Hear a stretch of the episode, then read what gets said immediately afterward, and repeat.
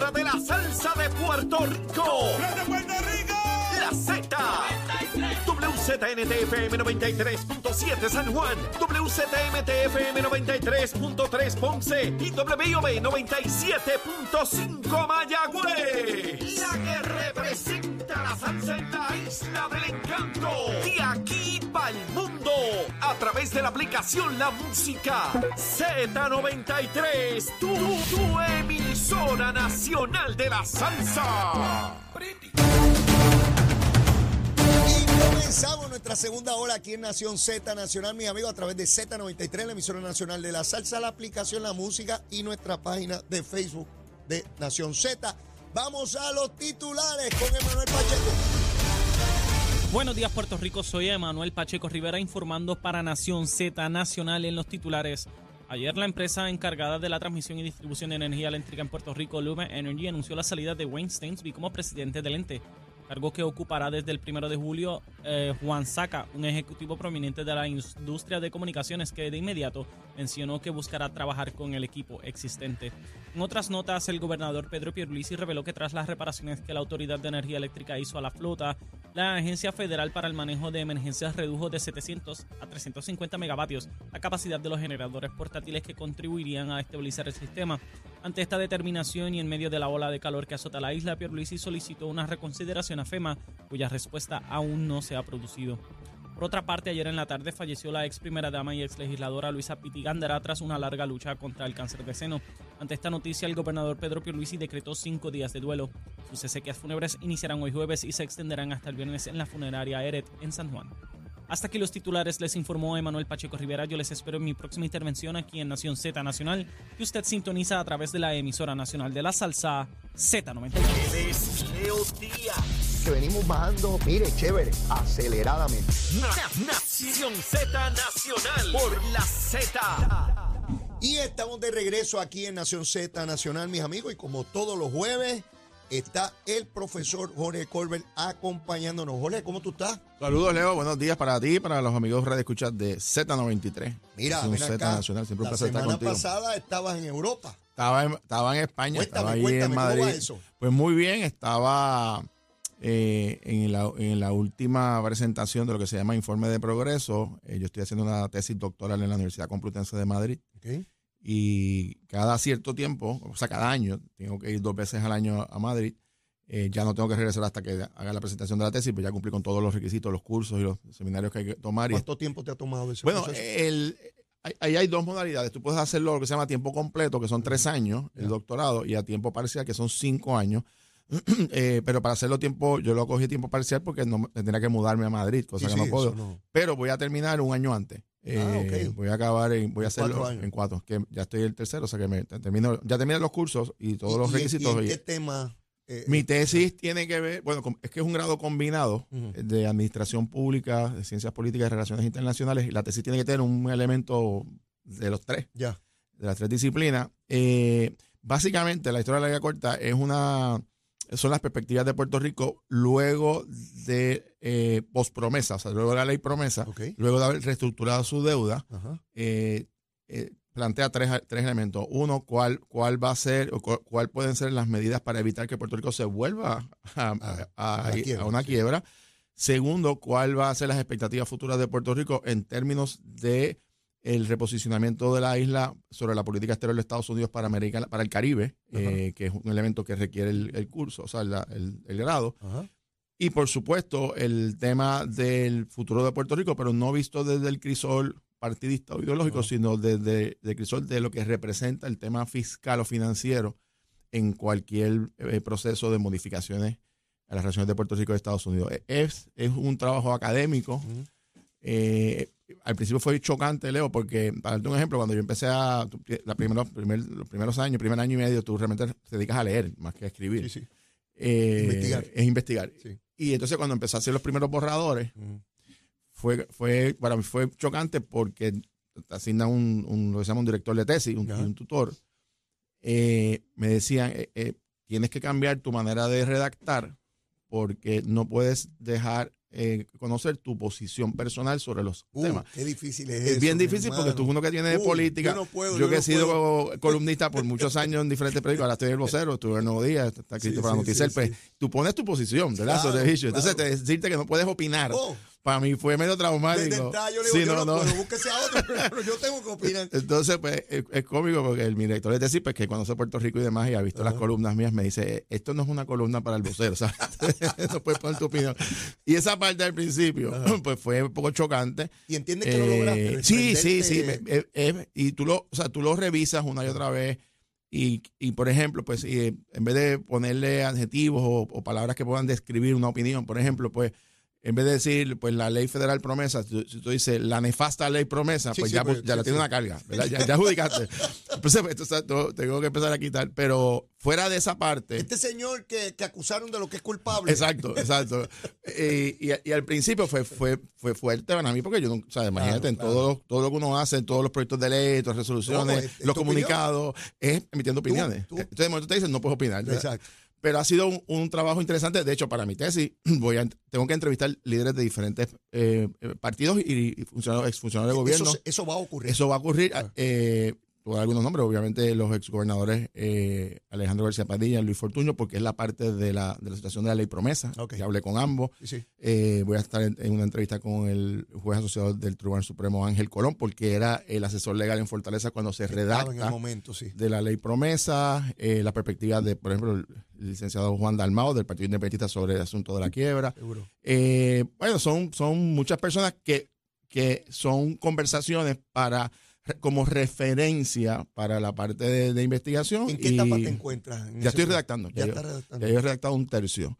Yo fui a. Hay una parte que, que hay una, un elemento de América Latina, eh, de varios países de- de- del Caribe y de, y de Canadá, el sistema eh, autonómico de las provincias de Canadá. Yo fui a Montreal ya. Eh, tuve reuniones con un profesor, de hecho, puertorriqueño. Eh, así que ha sido una experiencia personal Yo- yo extraordinaria felicito, yo te y, felicito y ya estoy en esa etapa final realmente de redactar y esa es la parte que más me gusta. Yo te felicito porque cultivarse, alcanzar títulos de esa naturaleza que, que requieren un esfuerzo y, y- y un trabajo inmenso. eh, y cada vez que un puertorriqueño logra cosas como esa, yo me siento bien contento. El que tengamos el mejor talento posible, las personas mejor preparadas, que puedan, eh, lo que tú haces, que, que es enriquecer tu conocimiento con Mm. personas de fuera de Puerto Mm. Rico, traer ese conocimiento a nosotros Mm. y hacer un trabajo académico como corresponde, de verdad que es encomiable. Te, lo- te lo agradezco. Y de hecho, en el proceso, Leo, conocí a dos distinguidos puertorriqueños. eh, y los quiero mencionar, el, el- son ambos profesores. Sí. El profesor eh, Gibran Cruz Martínez, que es puertorriqueño, vive en Madrid. Él es catedrático en la Universidad Complutense, tiene un doctorado en, en, en política y administración pública. Es uno de los profesores más dist- distinguidos y joven. Y su tesis fue sobre la pobreza de Latinoamérica. eh, su tesis doctoral ganó premio Ajá. y también hizo un estudio sobre el impacto de la inequidad social en Puerto Rico eh, y hemos hecho una gran amistad. El otro puertorriqueño que conocí fue, fue en Montreal, en la Universidad de McGill University, que es la universidad más prestigiosa de Canadá, Ujú. eh, que es el licenciado Víctor eh, Muñiz Fraticelli, eh, que vive allá, igual que Gibran acá con su esposa, eh, que es venezolana. Gibran vive allá en Canadá y es una- un, un profesor des- destacado como jurista y, y tiene también su doctorado en Derecho y en Filosofía. O sea, que estamos hablando de puertorriqueños que se Sí, sí, destacan en el mundo académico Qué a bien. nivel internacional y así hay montones de gente. Me he Sí, enterado de una lista de gente que ojalá y pudiésemos eventualmente traerlos para que vengan a uno- aportar. Uno poder este, darle visibilidad a esos puertorriqueños que se destacan en, en todos los Sí, campos, ¿no? Así es. Y fuera de Puerto Rico y que hacen su vida en otros lugares y que no, y que no conocemos. Sí. Entonces, a veces nos ensimismamos en, en- en las historias tristes, en, las- en las lamentaciones, y hablamos de las capacidades de, de este pueblo, pero es que hay ejemplos muy concretos. Y te voy a decir, Leo, en esa misma línea, eh, yo estuve nueve días ahora en Madrid.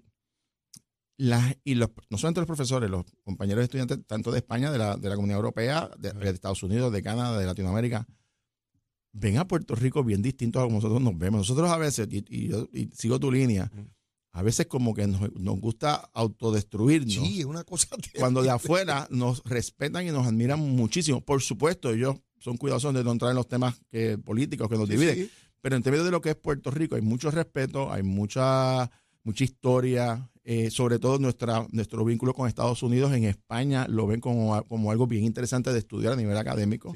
Hay gente puede pensar, ah, pues los españoles no se llevan con los americanos, al contrario, les encantan los estudios académicos del sistema eh, constitucional de, Estados Unidos.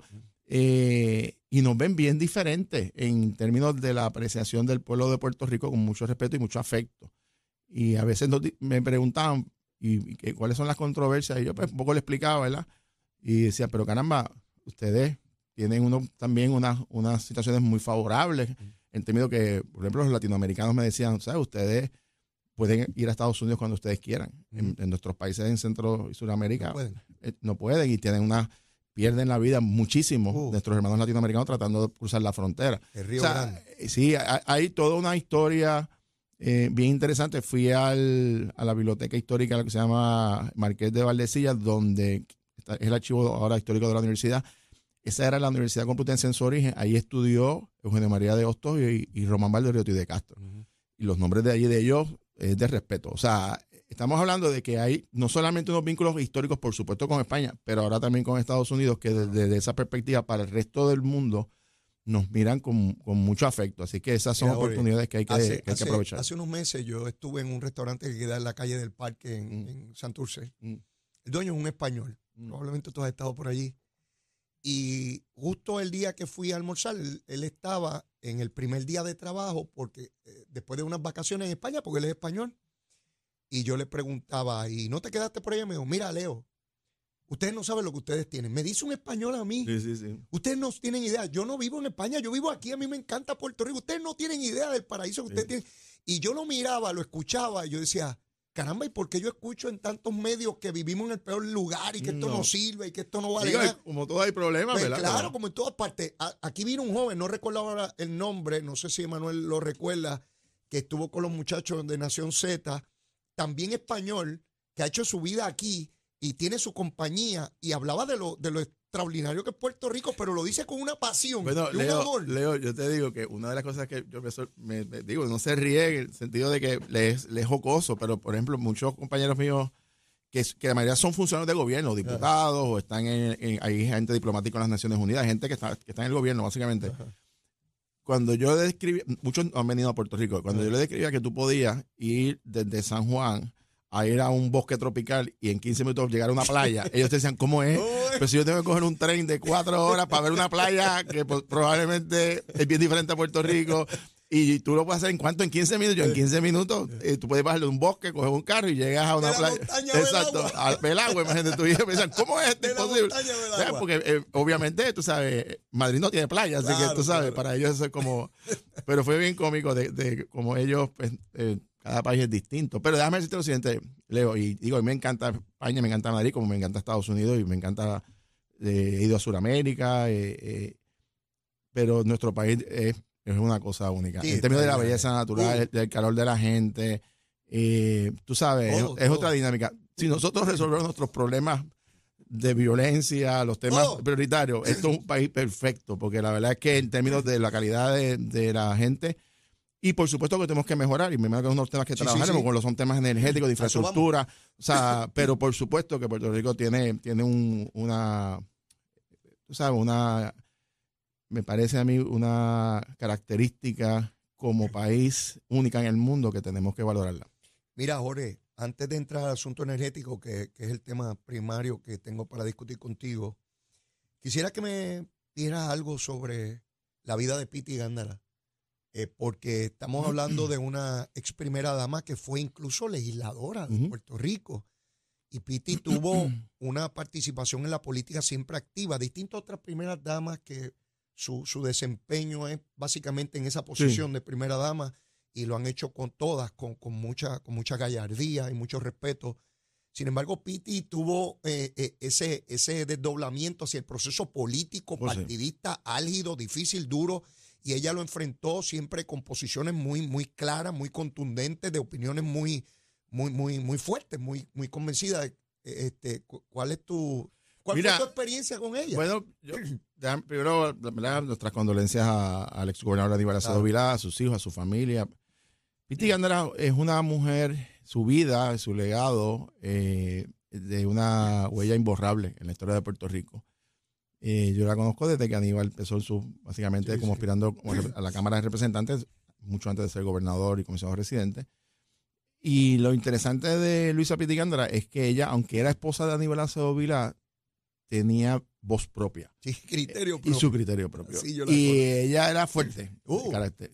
Y tenía su agenda en, términos de educación, de los niños, que era su prioridad, pero también era una persona que eh, era implacable cuando se atacaba a su esposo o a su familia o cuando había diferencia. Y, y mi recuerdo de ella es esa persona, esa luchadora en todo el sentido de la palabra. Digo, o sea, y yo recuerdo varias veces estando Aníbal en Fortaleza, y yo estaba en, la cámara, recuerdo varias controversias donde ella me dio, me daba mis jalones de oreja, duro, porque ella, eh, recuerdo en varias legislación que yo difería del gobernador y hasta Aníbal se reía me decía, por ahí viene Piti, brega con ella. brega con, ella. Conmigo no es con ella, muchacho, y, Piti me ponía vuelta y media, pero, pero siempre con respeto, siempre con... Eh, con afecto. Y, como te digo, hay, en la historia de Puerto Rico ha habido primeras damas, y voy a mencionar algunas, no es que quiera no es que esté excluyendo a nadie, pero, pero doña Inés María Mendoza, eh, eh, Piti, eh, Lucebela, que, cogieron unos proyectos personales y lo, hicieron suyo. Yo recuerdo el proyecto de Lucebela sobre el asunto de la, de la adopción, que fue una gran iniciativa. Y recuerdo también, por ejemplo, cuando en la. Fíjate, la, gente a veces cree que las figuras de las primeras damas es una cosa media simbólica. Ellas, ejercen y influyen en los procesos políticos y decisionales también. Eh, pero además hacen otro trabajo que uno no ve, de ese uno invisible, que a veces puede hacer cambios importantes. Te, te hago una anécdota de Lucebela, la, esposa del gobernador Luis Fortuño. Fortuño. Eh, cuando yo estaba en la Cámara, Fortunio era el gobernador, yo, estaba en la delegación del Partido Popular en minoría, yo era, yo era el secretario de la delegación que se sentaba, Héctor Ferrer, que en paz descanse primero, luego iba Luis Raúl, que era el, portavoz alterno, yo era el tercero porque era el secretario de la delegación, que era un puesto interno de la delegación, y luego iba Lidia Méndez porque era la de mayor antigüedad en la Cámara. Pues Luce Vela, cuando el gobernador Fortunio terminaba el mensaje de Estado de situación, siempre venía a saludarnos uno a uno, ella. Sí. A toda la delegación y siempre nos decía, a mí a Ferrer particularmente nos decía, trátenme bien a Luis que los aprecia mucho. Y eso, Leo, yo te juro a ti que a mí se...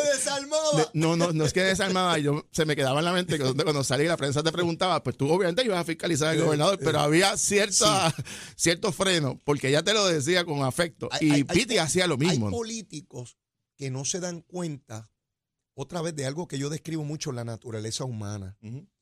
Jorge, no es lo mismo que tú ataques y ataques y ataques a que llegue un momento que te sientes con ese ser humano, porque es de carne y hueso, tiene sentimientos igual, y le digas, tenemos estas diferencias, pero no tenemos que ser enemigos. Y podemos debatir y fuerte, duro. Como yo tuve compañeros, yo debatía con Aníbal en la cámara a botellazo pero a veces nos íbamos en el mismo carro para ir a un programa de radio. Eh, ¿Sabes? Este, ese tipo de cosas, ese tipo de respeto. Y, que sepas, yo digo a veces aquí, besito en el cuti, no es personal, que nunca se entienda en el proceso político que es personal. Es un debate de ideas.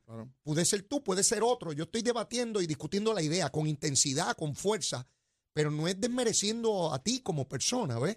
Y eso mucha gente en política no lo entiende, no, no lo asimila. Y eso lo que hace es que te inhibe para poder lograr cosas, particularmente un cuerpo colegiado. Claro, Y te toma tiempo, o sea, y te bate. Y oye, y, tropiezo, porque vamos, no, o sea, no seamos ingenuos, y sobre todo los que están entrando en política ahora o están comenzando o tienen planes de entrar. Eh, uno aprende de golpes también. Y, y quizás, yo digo ahora, si yo hubiese entrado al gobierno con las vivencias que uno tiene ahora, hubiese hecho tantas cosas diferentes. pero imagínate, porque obviamente, ¿verdad? Y eso, pues, Dios es el que decide. Si con lo que ahora me mandaran para atrás cuando yo tenía 30 años y llegué a la cámara. Imagínate. ¡oh! pero, pero no, pero no es así. la vida no es así, ¿verdad? Pero entonces, uno pues tiene que tomar una decisión, ¿verdad? Hay gente que quiere regresar a la política y otros que quieren aportar de otra manera, como de los medios o a través de la, de la academia, lo que sea.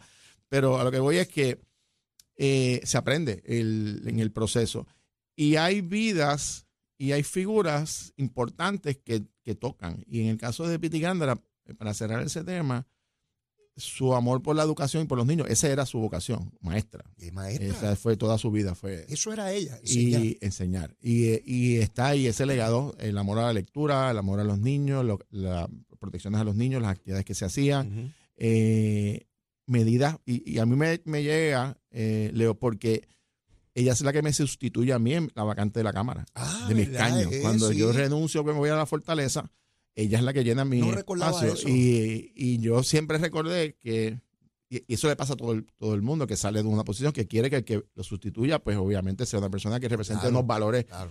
eh, eh, y que haga un gran desempeño. Y ella indudablemente lo hizo No, extraordinariamente. eso, sí. Eh, así que pues siempre hubo esa, ese, esa, ese afecto y también te lo digo porque no quiero ¿verdad? mentir en ese sentido, hubo diferencias, yo tuve diferencias fuertes con Aníbal Acevedo Vilar, varios temas, entre ellos el tema de la unicameralidad, Sí, sí. eh, el tema de... de- Es que una de- cosa va con la otra, y, y es de la legislación y, es, y es parte de eso y, y pues Piti en ese sentido cuando tú diferías de Aníbal pues te da Mira, yo tu, estoy tu seguro varón que de- hubo momentos donde Piti difería también de Aníbal. Probablemente. Porque, porque Zulma también difiere de mí. Sí, sí, sí, yo sí, sé sí, de, sí. de qué estamos Claro, hablando. claro. Así es la vida. Mire, tenemos que ir a una pausa. Esta plática está tremenda. Ahora vamos a meterle al cañaveral, pero bien duro. No se vaya, quédese ahí. Llévatela, chero.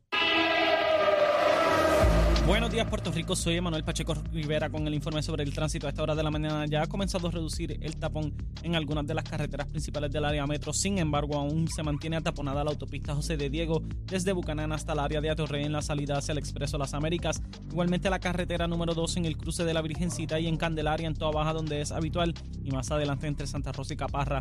También la 165 entre Cataño y Guaynabo en la intersección con la PR22, así como la PR5 y algunos tramos de la 167 y la 199 en Bayamón.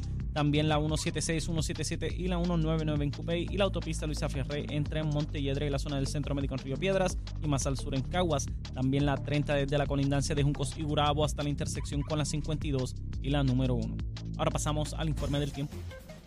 El Servicio Nacional de Meteorología pronostica para hoy un día caluroso con poca probabilidad de lluvia.